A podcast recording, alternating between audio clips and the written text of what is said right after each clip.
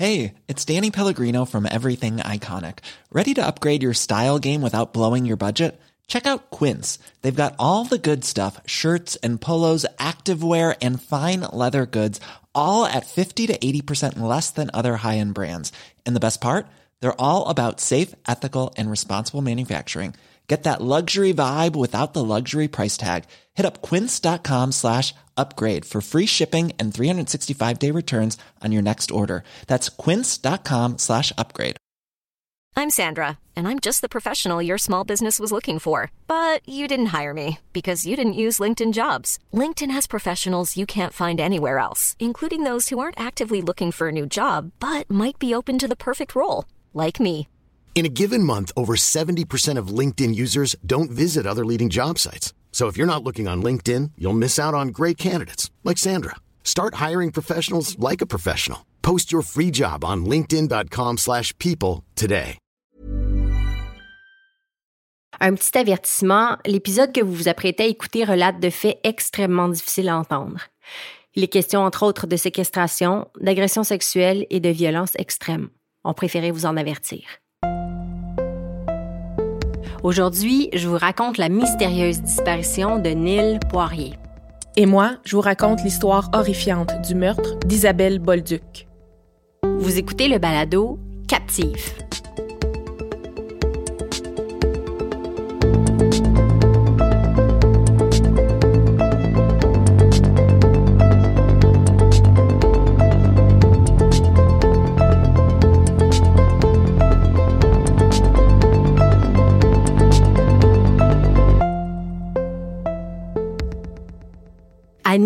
Aujourd'hui, je t'avoue que j'arrive assez embêtée avec un dossier de disparition qui est tellement enterré que je me demande même s'il n'y a pas anguille sous roche. Tu sais, c'est sûr qu'on fait extrêmement attention quand on choisit les cas qu'on va mettre de l'avant dans le balado. Hein? Puis, on a beau faire des recherches exhaustives au meilleur de nos capacités, on n'est pas sans faille. On en commet des erreurs, puis bon, il faut vivre avec ça et tenter de faire mieux la prochaine fois. Dans le dossier d'aujourd'hui, par exemple, tu vois, j'ai pris double précaution, puis j'ai même demandé une seconde paire de yeux pour repasser sur mes recherches. Je suis allée vers le fabuleux Jean-Philippe Rousseau du balado Rétrocrime, l'acolyte d'Annie Richard, qui est lui aussi un as absolu de la recherche. Je ne sais pas de quoi j'avais peur exactement, mais je voulais vraiment m'assurer que je passais pas à côté d'une information cruciale. Tu sais, mettons le genre d'information qui expliquerait Mm. qu'un homme adulte disparaisse soudainement après avoir trempé dans des affaires pas net net, disons. Mhm. J'en ai parlé brièvement de ça hein, dans la dernière saison, d'ailleurs, des disparitions avec des circonstances, disons, plus Mhm. criminelles. Tu sais, des fois, ça peut paraître banal ou même futile de raconter leur histoire à ces gens-là parce que, bon, même si ce sont aussi des victimes, ben, ils étaient peut-être aussi bourreaux jusqu'à un certain point. Mais je le répète encore aujourd'hui, peu importe les circonstances, une disparition pour les proches, ça reste le pire des cauchemars. Cela dit, je suis loin de dire que c'est le cas aujourd'hui. Hein? En fait, Annie, j'en ai aucune idée. Ce que je peux te dire, c'est que ni moi ni Jean-Philippe, on a trouvé le moindre indice dans cette histoire qui indique quoi que ce soit en ce sens. Autrement dit, que ce serait un événement relié au crime organisé. Mais je dis ça quand même sous toute réserve. Laisse-moi te parler donc du fruit de nos recherches.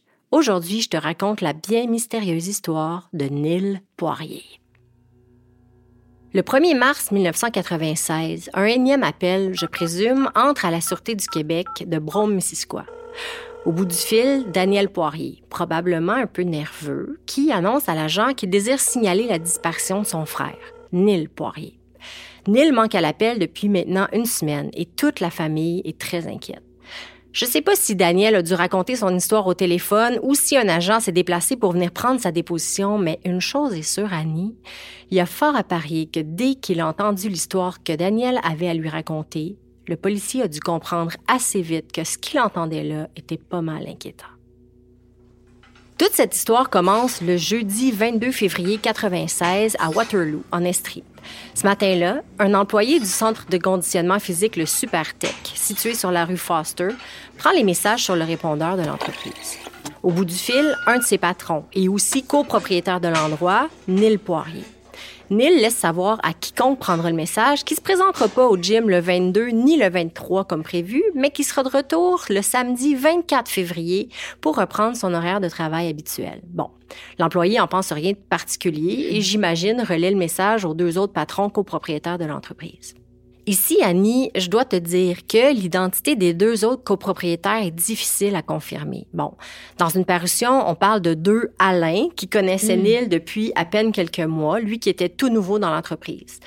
Dans une autre parution, on parle d'un certain Raymond Carey, un ami d'enfance de Neil, et d'un Paul Marois. Puis, dans la parution suivante, on publie un erratum sur Paul mm. Marois. Bref, c'est difficile réellement de se faire une tête sur qui sont vraiment les associés de Neil à ce moment-là.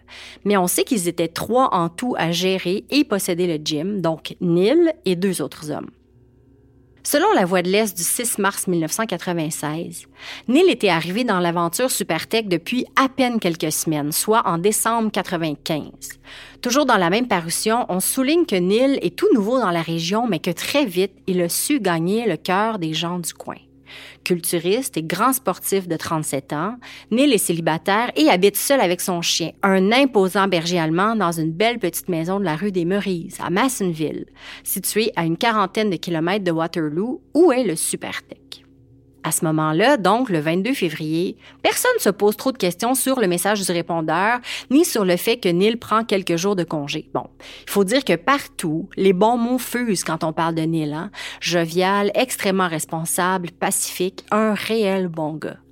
Même si s'absenter comme ça dernière minute, c'était pas dans ses habitudes, là, ou enfin mm. celles qu'on connaissait depuis les derniers mois, ses associés ne semblaient pas en avoir fait que autre mesure. Puis bon, le 24 février arrive, le 25, et Neil, lui, est toujours au large. Aucune nouvelle, aucun signe. C'est bizarre.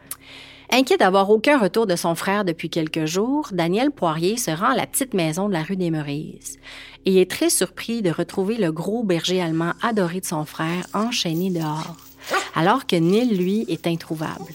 Pire, le chien semble affaibli et affamé, comme s'il n'avait pas mangé depuis plusieurs jours. Bon, en plein mois de février, en plus. Ouais. À partir de ce moment-là, Daniel Poirier sait que quelque chose ne va pas, mais où est donc passé son frère? Assez vite, il discute avec son entourage et avec sa femme des possibilités. Bon, Daniel se souvient que Neil lui a parlé d'une femme il n'y a pas très longtemps. Est-ce qu'il était parti en escapade amoureuse sur un coup de tête puis avait décidé de prolonger son séjour de quelques jours? Le frère se souvient aussi que Neil avait émis le souhait de bientôt partir pour faire un petit voyage dans le sud. Mais comment expliquer qu'il parte sans parler à personne, en abandonnant son chien qu'il aimait plus que tout? Tout ça avait aucun sens pour la famille de Neil. Ceci étant dit, malgré les questionnements puis les inquiétudes, Daniel décide d'attendre encore un peu avant de mêler la police à ça. Bon, je te connais assez, Annie, pour savoir que tu vas soupirer de désespoir en quelques instants. Mais j'ai quand même une explication, ben en fait, pas une explication, mais une hypothèse là-dessus. À ce que j'ai pu comprendre, si tout le monde s'entend effectivement pour dire que Neil était un homme absolument sympathique et jovial, le consensus est tout aussi grand sur le fait qu'il était aussi un homme extrêmement discret, presque secret. Sa vie privée, c'était un sujet à éviter, jalousement gardé même pour sa famille. Donc, est-ce que les proches de Neil ont pu, disons, hésiter à se précipiter à la police de peur de bousculer des plans de nature personnelle, mettons comme, je sais pas, justement une escapade avec une nouvelle flamme ou quelque chose du genre, tu sais, un truc personnel, gardé secret par Neil parce que justement, il souhaitait pas partager cette info-là avec ses proches. Bon, je peux quand même me mettre à la place de la famille puis comprendre les sentiments ambivalents qu'il devait ressentir à ce moment-là, tu sais, d'aller stouler, en mm-hmm. guillemets, à la police, l'absence de Neil. Ben oui. ben oui. alors que bon, lui-même avait annoncé qu'il serait pas là pour les prochains jours, hein, oublie pas. Ben oui, puis ça pourrait créer un froid en bout de ligne si finalement, c'est rien de grave. Complètement. Ça va prendre encore quelques jours avant de décider la famille Poirier d'alerter les autorités, Annie. En fait, je devrais plutôt dire que ce sont les autorités qui finissent par alerter les poiriers. Hmm. Parce que le 28 février, ils reçoivent un coup de fil de la police municipale. Au bout du fil, un agent qui se dit à la recherche de M. Neil Poirier. La raison? C'est le nom de la personne enregistrée comme propriétaire d'une Jetta 87 Voiture qu'ils ont trouvée abandonnée dans le stationnement d'un restaurant de bord de route, le Grand Prix, situé à la borne 68 de l'autoroute 10, très exactement. La voiture s'y trouve depuis une semaine ah. et il faudrait venir la déplacer. Ben voyons. Oui, Annie, les policiers de Saint-Alphonse viennent de trouver la voiture de Neil, stationnée, verrouillée, sans trace de vandalisme ou sans démontrer quoi que ce soit d'inhabituel, qui, selon le propriétaire du restaurant, n'a pas bougé de là depuis une bonne semaine. C'est à partir de là que la famille Poirier laisse faire l'ambivalence de leurs Ben oui. sentiments là, et contacte pronto la Sûreté du Québec. Neil Poirier est officiellement porté disparu. Évidemment, une des premières choses que les enquêteurs font, c'est d'aller à la pêche au fameux restaurant Grand Prix. Hein? Est-ce que Neil fréquente régulièrement cet endroit-là, qui est quand même situé à 70 km de chez lui? J'allais le demander, oui. Oui, à 30 km de son gym. Est-ce qu'il est connu?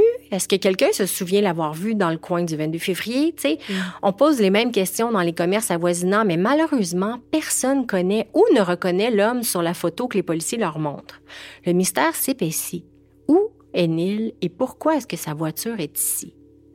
Bien vite, la Sûreté du Québec établit la victimologie de Neil, hein, c'est-à-dire son profil de victime. Ils sont en mesure maintenant de savoir que l'homme a aucun antécédent judiciaire, qu'il boit pas, qu'il ne fume pas, consomme pas de drogue, qui n'est pas du genre impulsif ni à partir en abandonnant ses responsabilités comme son chien Mm. ou son commerce. Il n'est pas dépressif, il n'y a pas d'antécédents médicaux connus et il n'y a aucun problème financier. C'est un homme absolument sans histoire qui, pourtant, fait couler beaucoup d'encre dans les papiers de la région. hein. Dans la Voix de l'Est et dans le journal The Record, on dresse un topo complet de cette histoire mystérieuse-là sur des pages entières. Ce qui, Annie, laisse-moi dire, est vraiment rare Ben oui. et précieux. Et finalement, les enquêteurs arrivent à confirmer ce qui, pour moi, est toujours de très mauvais augure. Il n'y a aucune activité dans les comptes bancaires de Neil. Bon, bien que l'hypothèse du départ volontaire pour aller refaire sa vie ailleurs avait jamais été envisagée bien ben sérieusement ici, là, en constatant qu'il n'y avait eu ni retrait ni mouvement dans ses avoirs. Disons que ça confirme ce que tout le monde sait déjà. Hein? Cette disparition-là, elle annonce rien de bon. Hmm.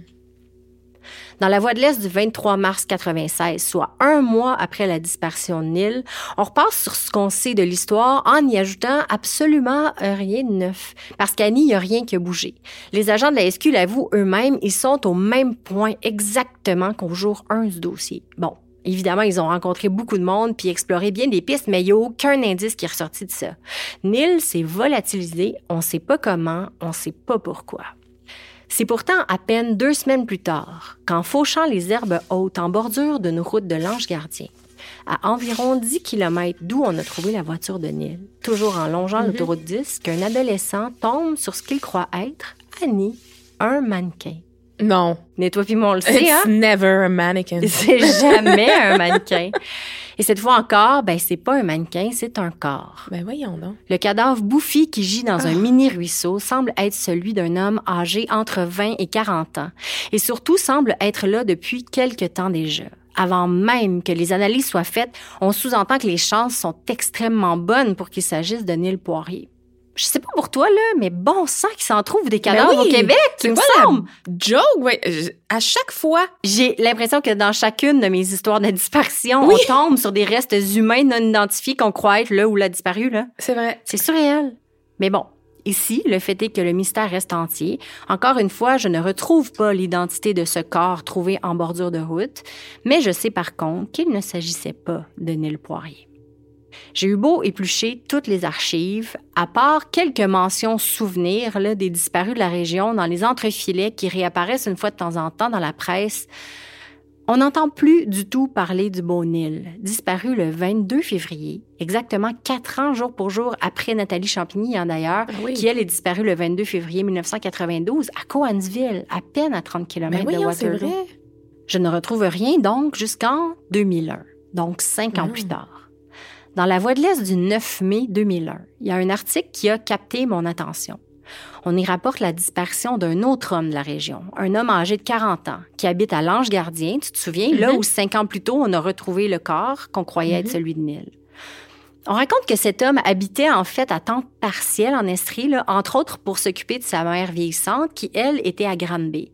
Et que l'autre moitié du temps, ce monsieur-là était à Montréal où il travaillait comme gérant dans un bar de danseuses. Et pas n'importe lequel, le très populaire, presque mythique en fait. Chez euh, Paris. Non, Château du Sexe, sur la rue Sainte-Catherine-Ouest.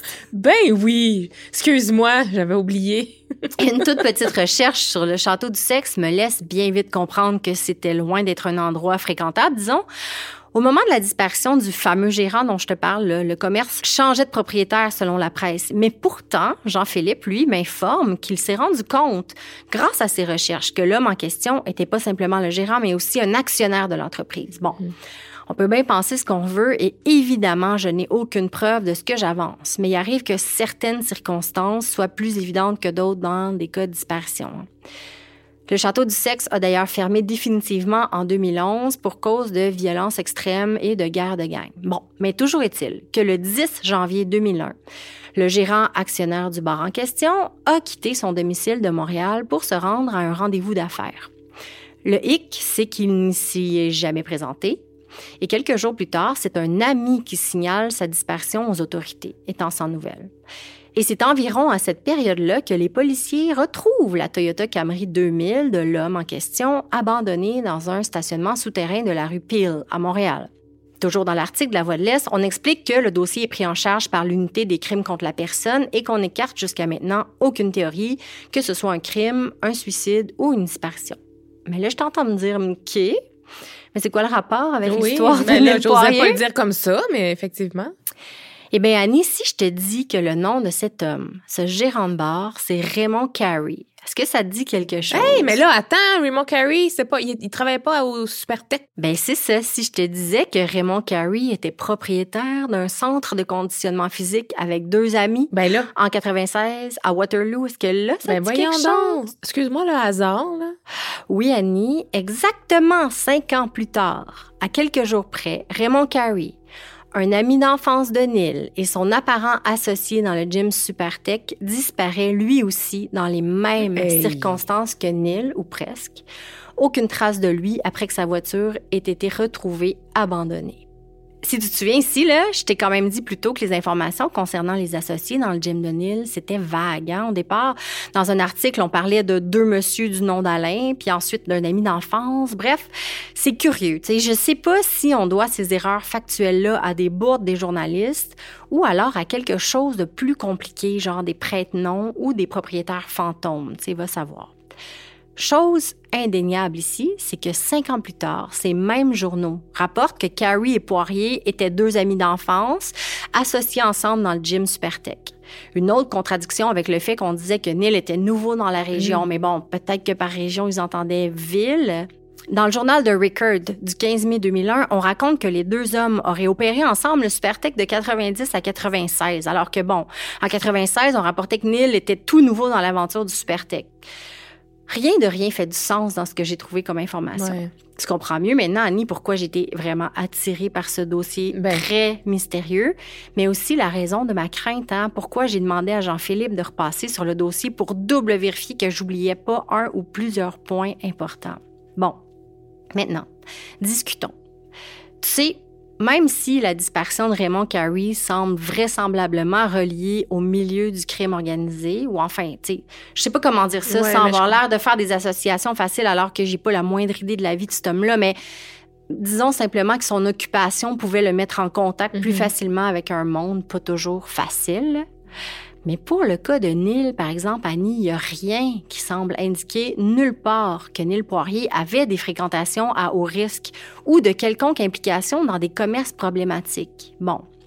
Encore là, c'est sûr qu'on connaît vraiment pas grand-chose de Neil non plus, hein? Sinon qu'il était quelqu'un de bien secret. Même si sa famille et son entourage étaient certains que Neil ne trempait pas dans quelque chose d'illégal ou de dangereux, est-ce que ça se peut que son extrême discrétion était justement reliée à ce qu'il faisait en secret, loin des regards de ses proches? Est-ce que c'est un secret de polichinelle, su par la presse puis par les autorités? Ça expliquerait peut-être le fait que quelques articles à peine rapportent ces deux disparitions qui ont pourtant tout pour devenir des cas mythiques du Québec, le côté mystère. Annie, je peux pas m'empêcher non plus de penser à quel point les histoires de disparition en Estrie sont spectaculaires et difficiles à résoudre. On n'a qu'à penser à Nathalie Champigny, Mélina Martin, puis même Julie Bureau jusqu'à un certain point, tu sais. Plusieurs autres dont je finirai bien par te raconter l'histoire ici, mais laisse-moi humblement ajouter à la liste Nil Poirier, de qui on n'entend jamais parler nulle part. Que sa disparition soit reliée ou non à celle de Raymond Carey des années plus tard, ou qu'elle soit explicable ou non par des relations difficiles avec les membres du crime organisé, c'est pas ça le plus important dans l'histoire. Comme le dit Daniel Poirier, le frère de Neil, dans un article de La Voix de l'Est du 23 mars 96, le plus dur, c'est de ne pas savoir. En fait, il est encore plus éloquent que ça. Je le cite. Ne pas savoir, c'est pire que la mort. Mm. Ça m'attriste énormément de penser que 27 ans plus tard, ce pauvre monsieur-là sait toujours pas ce qui est advenu de son frère, le grand sportif et toujours souriant, Neil Poirier.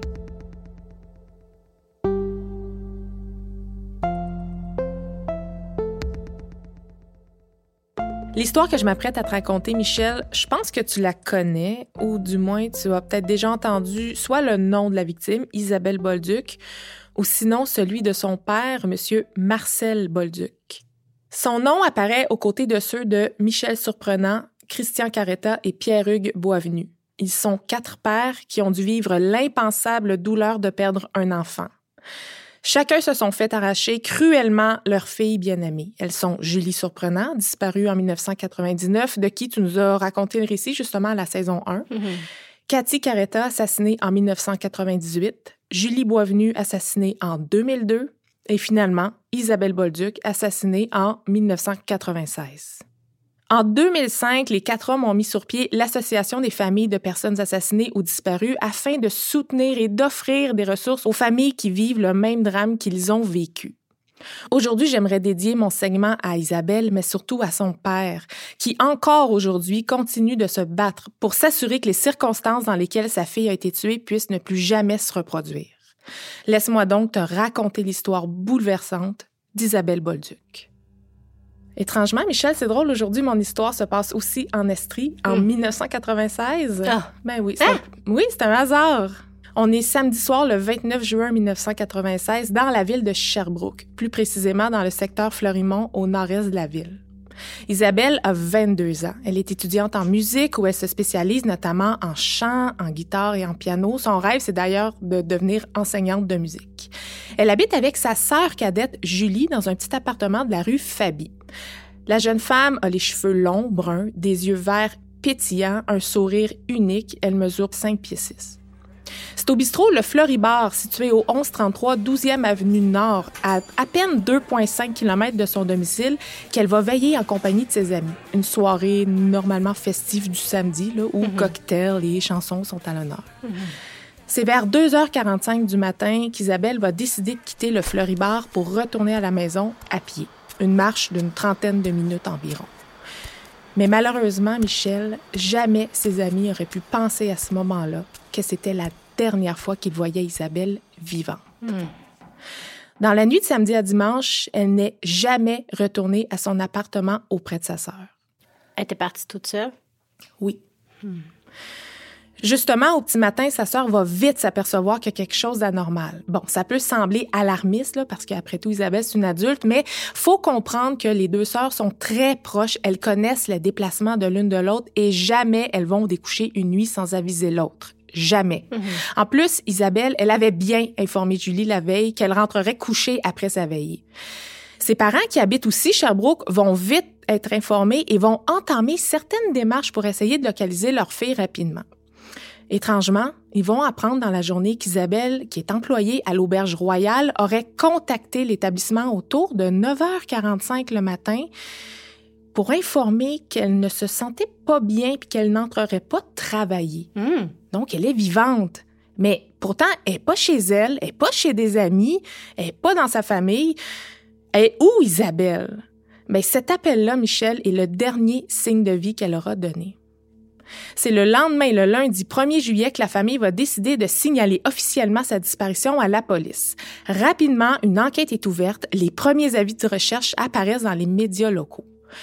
Mais comme on le voit souvent, Michel, dans les cas de disparition, ben, il y a certaines familles qui trouvent des fois que ça bouge pas assez vite. ben, Marcel Bolduc, le père d'Isabelle, va entamer lui-même des démarches de son côté. Puis, à peine cinq jours après la disparition de sa fille, il va contacter une voyante. On voit ça souvent. Il n'y a rien à perdre, dans le fond. Il veut que ça bouge. Bon, les visions, là, si je peux appeler ça comme ça, semblent mener vers des recherches du côté de Stoke, tout près de Sherbrooke, dans des boisés avoisinants. La voyante parle d'une maison délabrée dans laquelle Isabelle se trouverait. Malheureusement, la vingtaine de bénévoles qui se sont mobilisés pour les recherches, qui se sont étendus quand même sur deux jours, là, ben, ils vont absolument rien trouver. Il n'y a aucun indice apparent de ce côté-là de la ville. Le 6 juillet, il y a un maître chien qui va se joindre aux recherches. La SQ va déployer des équipes pour fouiller la rivière Magog et la rivière Saint-François. Et le corps policier de Sherbrooke seront rejoints, tiens-toi bien, par 150 autres bénévoles pour chercher à travers la ville, spécialement entre le Floribord et le domicile d'Isabelle. Le poste de commandement, qui est situé dans un stationnement qui est pas très loin, a même été établi par Marcel Bolduc lui-même. Il est très impliqué et surtout très efficace. Il met tout en œuvre pour retrouver sa fille. C'est le 7 juillet, autour de 14 heures, qu'un conducteur de VTT va être incommodé par une très forte odeur. Il se promenait sur le chemin Godard, dans un secteur isolé au nord-est de Sherbrooke. C'est là qu'il va faire la macabre découverte du corps d'une jeune femme. Elle reposait sur le dos, le chandail relevé sur le visage. Le corps est en état de décomposition avancée, ce qui laisse aucun doute sur le fait qu'elle est là depuis quelques jours déjà sous le soleil chaud du mois de juillet. La nouvelle fait écho rapidement au sein des bénévoles et de la famille Bolduc. Bien qu'ils n'ont pas la confirmation officielle à ce stade-là qu'il s'agit bien de leur fille, ben ils sont pas naïfs puis s'attendent à recevoir la triste nouvelle dans les prochaines heures. Cette confirmation-là, ben, ils vont l'avoir au moment où ils vont identifier les vêtements et les bijoux d'Isabelle. L'annonce officielle de l'identité de la victime est faite dans les médias le lendemain, le 8 juillet. C'est évidemment la consternation auprès de la population. L'état dans lequel a été retrouvée Isabelle confirme hors de tout doute qu'elle a été victime d'un meurtre très violent. Monsieur Bolduc perdra pas de temps, Michel, parce que dès le lendemain, il va mettre sur pied la fondation Isabelle Bolduc afin de permettre de ramasser assez de fonds pour offrir une récompense à quiconque fournirait une information qui permettrait de retrouver l'assassin de sa fille. Wow. Des politiciens, des commerces, des restaurants, des bars de la région se mobilisent. Les spectacles bénéfices sont organisés pour pouvoir ramasser le plus d'argent possible. Un objectif de 10 000 dollars qui permettront, on l'espère, de faire avancer l'enquête. Puis au même moment, il se passe un événement majeur en date du 9 juillet, deux jours après la découverte du corps d'Isabelle. Il y a un témoin qui informe les autorités de Sherbrooke qu'il vient de voir une femme se faire embarquer de force dans une voiture noire de marque Acura sur la rue Sainte-Famille. Elle s'appelle Manon Saint-Louis. C'est une jeune employée d'une pharmacie dans le quartier Fleurimont. Elle était en train de faire une livraison avec sa voiture quand elle a été interceptée par un homme qui l'a prise de force. Quoi? Oui. En plein jour? En plein jour. La voiture dans laquelle ils sont partis est celle de la jeune femme. Donc, le numéro de la plaque d'immatriculation est très vite partagé auprès de la population et auprès de la police de Sherbrooke. Les citoyens de Sherbrooke et le corps policier là, ben, sont encore sous le choc du meurtre d'Isabelle. Donc, rapidement, il y a un lien qui se fait entre les deux événements et ça fait en sorte que tout le monde est sur un pied d'alerte. Écoute, les gens sont aux aguets. Les policiers de Sherbrooke, mais aussi ceux de la province. C'est sûr. À environ 150 km de là, la police de Montréal reçoit l'avis d'enlèvement d'une jeune femme à bord de sa voiture de marque Acura de couleur noire. Au même moment, pendant leur patrouille sur le boulevard Pineuf, les agents Jean-François Picard et Biagio Cosentino vont remarquer une voiture qui correspond à la description et qui se trouve dans un stationnement d'une station-service. Oh mon Dieu. Tout près du véhicule, une jeune femme est en train de passer un coup de fil via une cabine téléphonique en compagnie d'un homme qui se tient très près d'elle. Les deux patrouilleurs vont décider subtilement d'aller inspecter de plus près. Puis Michel, le numéro de plaque concorde. Eh boy. En sachant que le suspect est armé, ils vont décider d'attendre avant d'intervenir, puis ils vont suivre le véhicule qui a repris la route sur le boulevard Pineuf en direction nord. Le but est d'éviter une prise d'otage. Bon, par chance, les renforts arrivent rapidement et à un coin de rue, ils vont immobiliser le véhicule. Au moment où le suspect tente de prendre son arme, mais la jeune femme réagit et elle tente de l'empêcher, ce qui va permettre à un des policiers d'ouvrir la porte rapidement du côté conducteur et de sortir l'homme. Wow! Il y a un autre policier qui va s'occuper de la victime. Elle est en état de choc et elle hurle à répétition Tuez-le, tuez-le, tuez-le. Oh my God. Michel, le coup de fil qu'elle venait de faire dans la cabine téléphonique était en fait un appel qu'elle a été forcée de faire par son assaillant pour faire croire à sa famille que tout allait bien. Est-ce que ça te rappelle pas un autre coup de fil étrange? Les enquêteurs, en tout cas, font le lien rapidement avec l'enlèvement d'Isabelle Bolduc. Ils ont en main le suspect numéro un.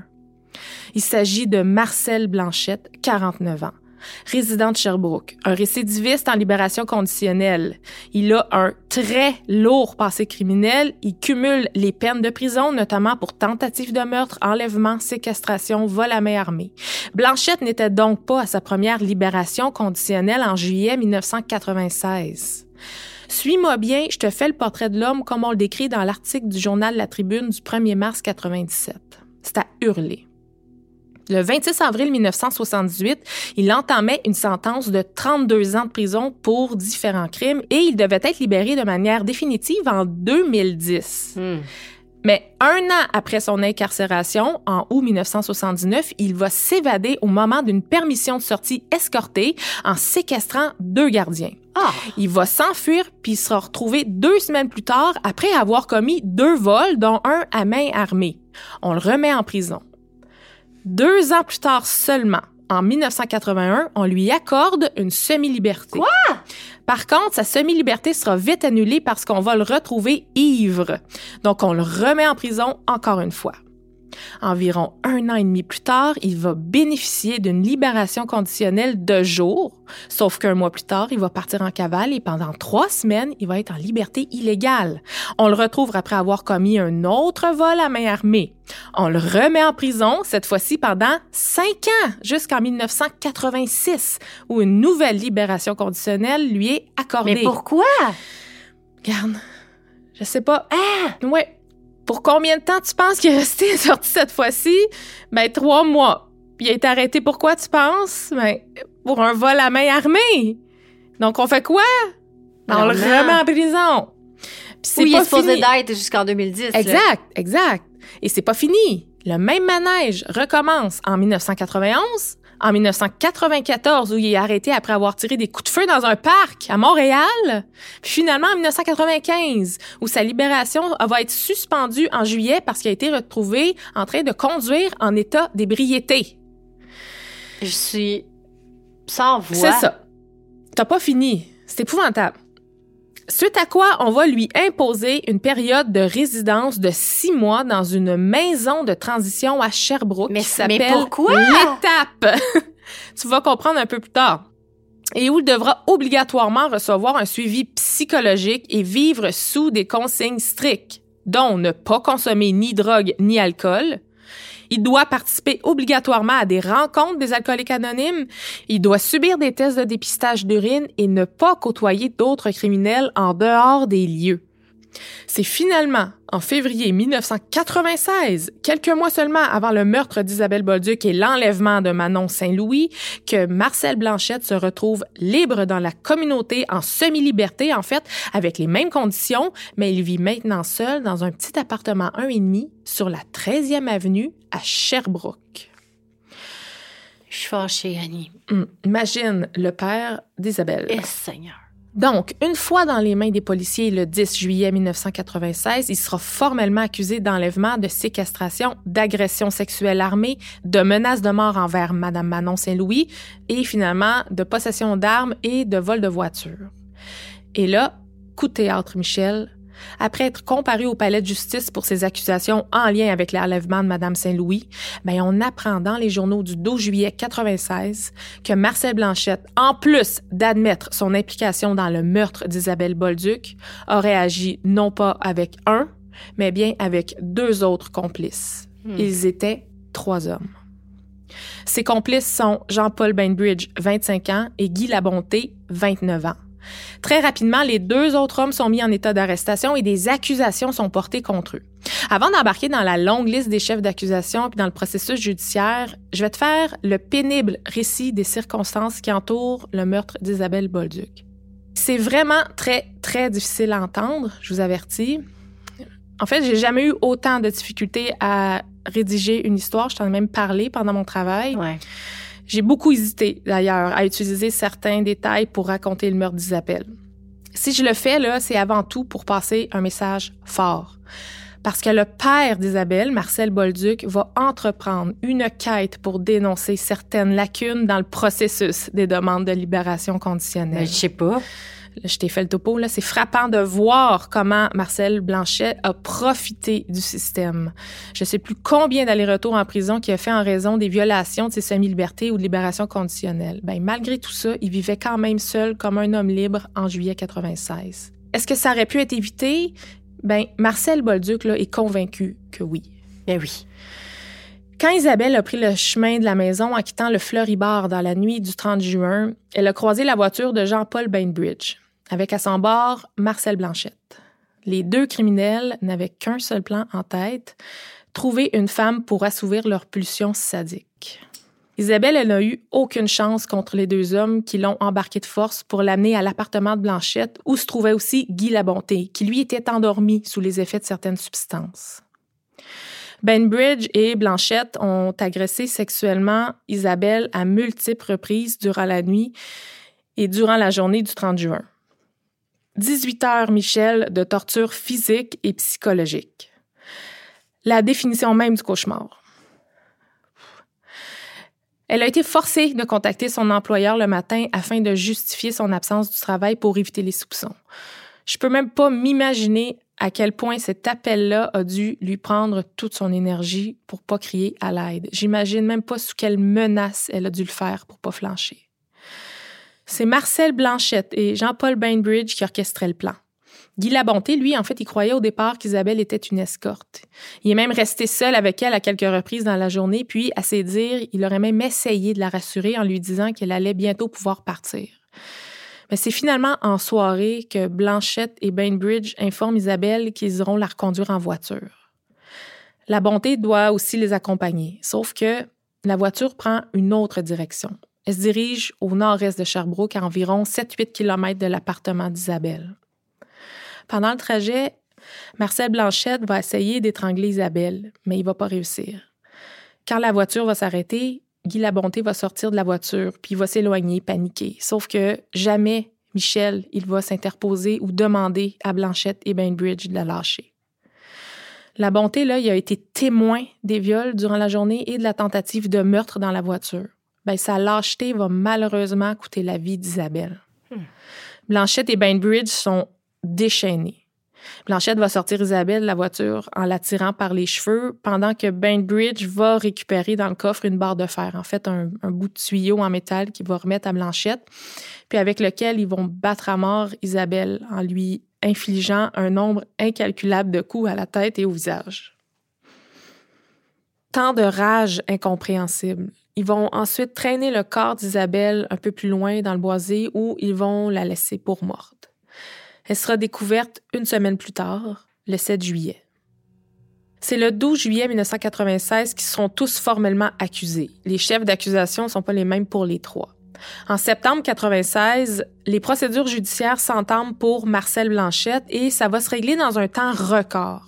Concernant le dossier d'Isabelle Bolduc, il a plaidé coupable aux accusations de complot pour meurtre et complot d'agression sexuelle, séquestration, agression sexuelle et finalement meurtre au premier degré. Soit dit en passant, là, en temps normal, un meurtre commis pendant une séquestration, ben, c'est automatiquement assimilé à un meurtre au premier degré. Pour ce qui est du dossier de Manon Saint-Louis, il a plaidé aussi coupable, mais pour enlèvement, séquestration, agression sexuelle armée, possession d'armes à autorisation restreinte et vol de véhicule. En plaidant coupable directement, ça lui évite de passer à travers tout le long processus judiciaire. Donc, tout s'est décidé en même temps devant le juge Paul-Marcel Bellavance de la Cour supérieure. Il a automatiquement reçu deux peines d'emprisonnement à perpétuité.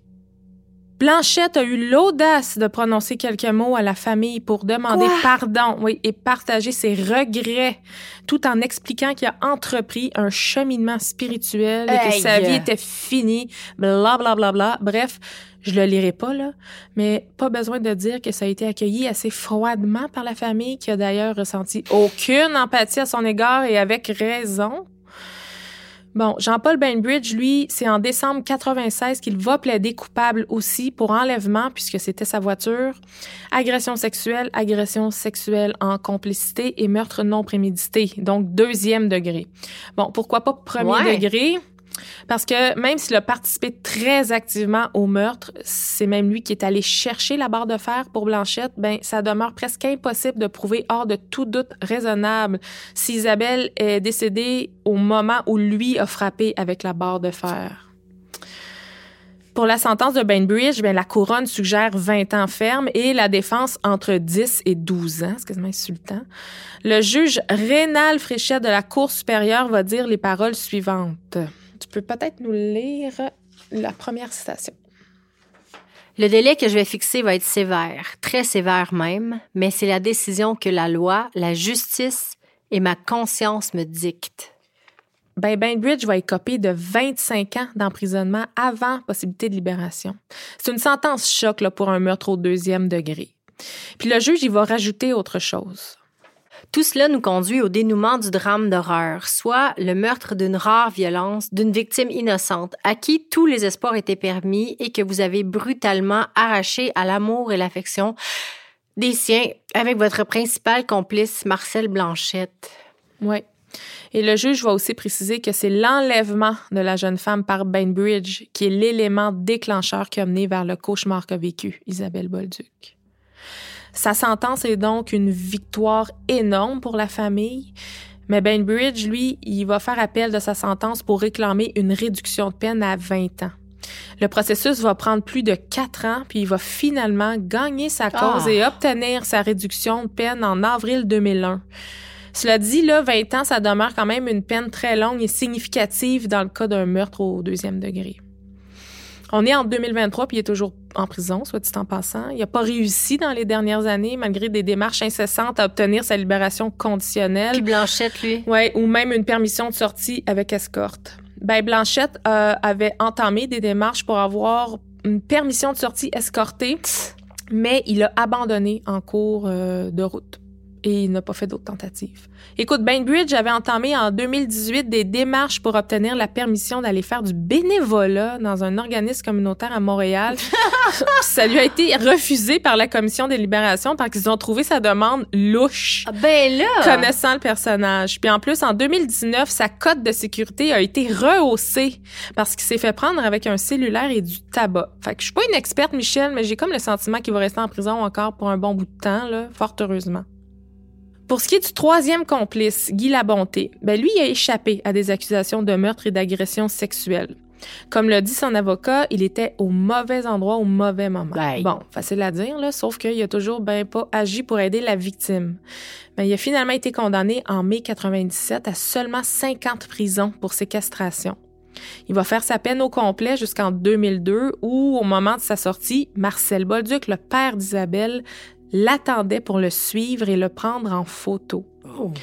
Ouais, la bonté va même appeler la police quand il va se rendre compte qu'il est suivi. Hmm. Bon, M. Bolduc n'a pas été arrêté. Là. Dans le fond, s'il a fait ça, c'est juste parce qu'il voulait être certain que la population locale sache que Guy Labonté était libre et qu'il se trouvait toujours dans la région. Oh.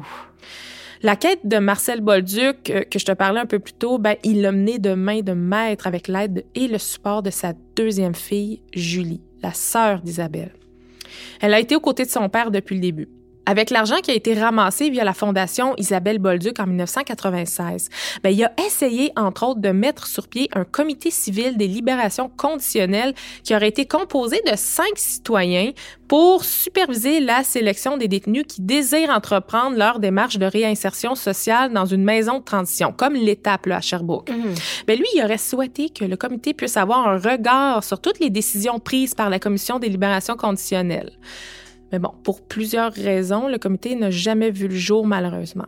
Par contre, plusieurs autres initiatives ont été proposées par la Fondation. Par exemple, un comité de sécurité des femmes dans la rue, un groupe d'entraide pour les victimes d'actes criminels, la possibilité même d'offrir des cours d'autodéfense gratuits. Bref, on comprend que Marcel Bolduc là, est dans l'action depuis le tout début et encore aujourd'hui via l'AFPA, dans l'Association des familles des personnes assassinées ou disparues.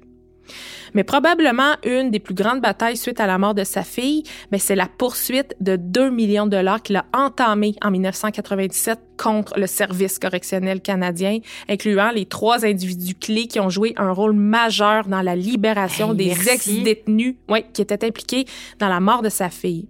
Je parle ici du directeur des agents de libération et des deux agents qui étaient en charge des dossiers. L'idée, c'était pas nécessairement de recevoir de l'argent, parce qu'il l'a dit lui-même, il n'y a aucune compensation qui va remplacer Isabelle. Mais il veut faire bouger les choses. Il déplore haut et fort le manque de rigueur dans la gestion des dossiers, spécialement celui de Marcel Blanchette et Guy Labonté. Parce que Bainbridge, lui, bien qu'il avait aussi un très lourd passé criminel, mm-hmm. ben, il n'était plus en libération conditionnelle au moment du meurtre d'Isabelle, contrairement à ses deux autres complices. Il était libre. Il était libre. Mais sache que les trois hommes ont tous fréquenté la maison de transition L'Étape à Sherbrooke à un moment ou un autre, endroit où ils ont fait connaissance. Justement, pendant son séjour à l'étape, malgré les objectifs fixés et consignes claires, ben Marcel Blanchette était très désorganisé. Premièrement, il n'avait pas d'emploi. Il n'assistait pas à ses réunions chez les AA, les alcooliques anonymes. Il n'était jamais soumis à des tests de dépistage comme ça aurait dû l'être. La coordonnatrice de l'étape avait même signalé la désorganisation de Blanchette auprès du service correctionnel en juin 96, Michel. Oh. Elle disait qu'il passait ses journées à se promener à vélo dans un parc. Ah. Ben, Monsieur Bolduc dénonce l'inaction des agents de libération de ne pas avoir fait des vérifications malgré le signalement une des agentes se défend en disant qu'elle ne l'a pas fait parce que Blanchette n'avait pas commis d'infraction. Hey, come on! Guy Labonté aussi aurait dû recevoir un suivi plus serré parce qu'il y a eu une rechute de consommation, mais aucun test de dépistage a été fait par souci d'économie. Oh. Michel, il y a eu un rapport d'enquête et la conclusion est que, malgré tout, les commissaires auraient agi selon les règles. Donc, ah! il n'y a eu aucun blâme. Sauf que le rapport va quand même dénoter certaines faiblesses au niveau des suivis et des analyses des dossiers. D'ailleurs, je te cite un extrait publié dans la tribune de mars 97. La commission n'a pas accordé tout le poids qu'il fallait à certains facteurs de risque, tels que les récidives graves et rapides de Blanchette à chaque mise en liberté antérieure. C'est grave, là. Je suis tellement. Le rapport va aussi mettre la lumière sur les manques importants au niveau de la communication entre le service correctionnel et la maison de transition. C'est finalement à l'hiver 2001 que la famille Bolduc va régler hors cours la poursuite. On précise pas le montant exact qu'ils ont obtenu, mais ça semble être bien en dessous du 2 millions réclamés quatre ans auparavant. Le dossier de la poursuite étant clos, ça n'effacera pas pour autant l'histoire horrifiante d'Isabelle que M. Bolduc tente de garder vivante dans la mémoire collective depuis maintenant 27 ans. Julie Bolduc, sa deuxième fille, elle est décédée ah! subitement le 10 janvier 2022 suite à un anévrisme, à l'âge de 43 ans. Le jour même où sa sœur Isabelle aurait eu 48 ans. Arrête. Julie, comme son père, était une battante. Elle était très investie, notamment dans les activités de financement pour le Centre d'aide et de lutte contre les agressions à caractère sexuel en Estrie. Une femme forte qui a fait honneur à la famille Bolduc, mais surtout à la mémoire d'Isabelle, sa sœur, qui a été assassinée lâchement en raison d'un échec du système. M. Bolduc revient de temps en temps dans les médias pour commenter les tentatives de demande de libération de Blanchette et Bainbridge. Son message est le même celui de continuer à lutter et agir afin d'éviter un potentiel manque de rigueur dans les traitements des demandes de libération conditionnelle de certains détenus encore trop dangereux. Tout ça dans le but d'empêcher qu'une autre famille puisse vivre le même cauchemar dans lequel la sienne a sombré le 30 juin 1996.